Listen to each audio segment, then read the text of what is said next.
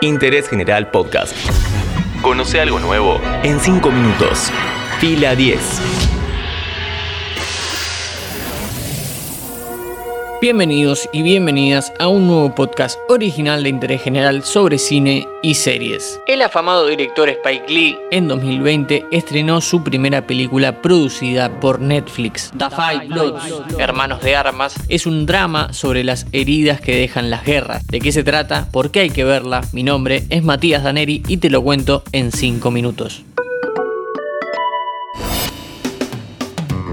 Spike Lee es un director que centra siempre su atención en contarle al público las injusticias y los dramas en la comunidad afroamericana en Estados Unidos. Sus películas pueden ser ficciones con un guion original o estar basadas en casos reales y siempre mantienen actualidad. Tal es así que Do the Right Thing, Haz lo Correcto de 1989 volvió a aparecer en el centro de la escena durante las protestas Black Lives Matter por la semejanza entre el asesinato a manos de la policía de George Floyd y del personaje Radio Rahim. En Hermanos de Armas nos encontramos con una historia de ficción basado en un dato de la realidad. Gran parte del ejército norteamericano durante las guerras del siglo XXI estuvieron formados por la comunidad negra. Esta injusticia racial a la hora de reclutar soldados llevó a varios años de protestas en las que participaron grandes figuras como Muhammad Ali o Martin Luther King Jr.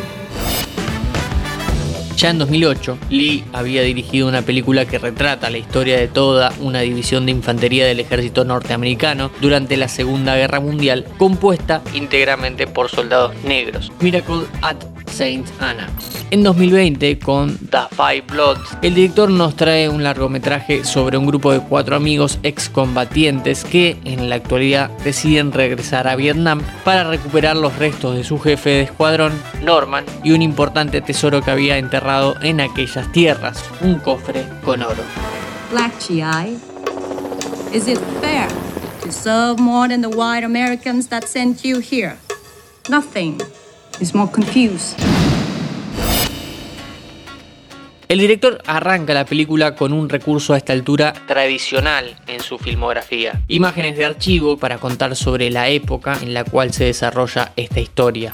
Entonces rápidamente nos mete en contexto. Una cuestión estética que hay que reconocerle a Lee es que tiene la capacidad de que le quede bien algo que a otros le queda pésimo. Pone imágenes estáticas, fotos, y la película nunca pierde ritmo.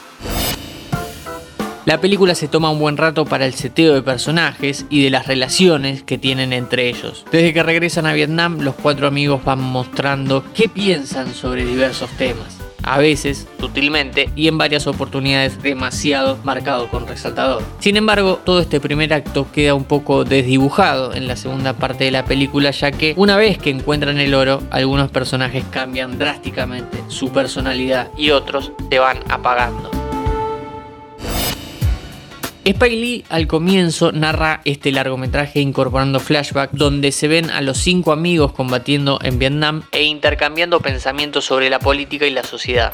El director juega, en un principio, a cambiar la relación de aspecto de la imagen según el momento espacial o sentimental en el que nos encontremos. A medida que el pasado se vuelve parte del drama del presente, va dejando de lado este recurso.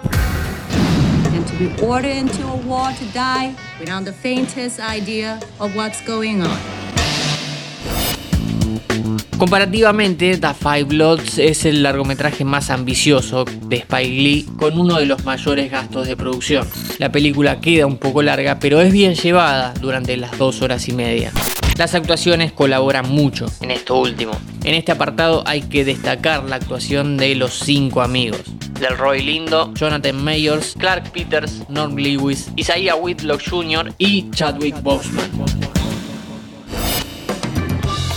The Five Bloods, Hermanos de Armas, es una película que aprovecha su tiempo para hacer una crítica actual, para recordar injusticias del pasado, sin dejar de entretener al espectador al mismo tiempo que le cuenta un pedacito de historia. De esta película que encontrás en Netflix hablamos hoy en Interés General.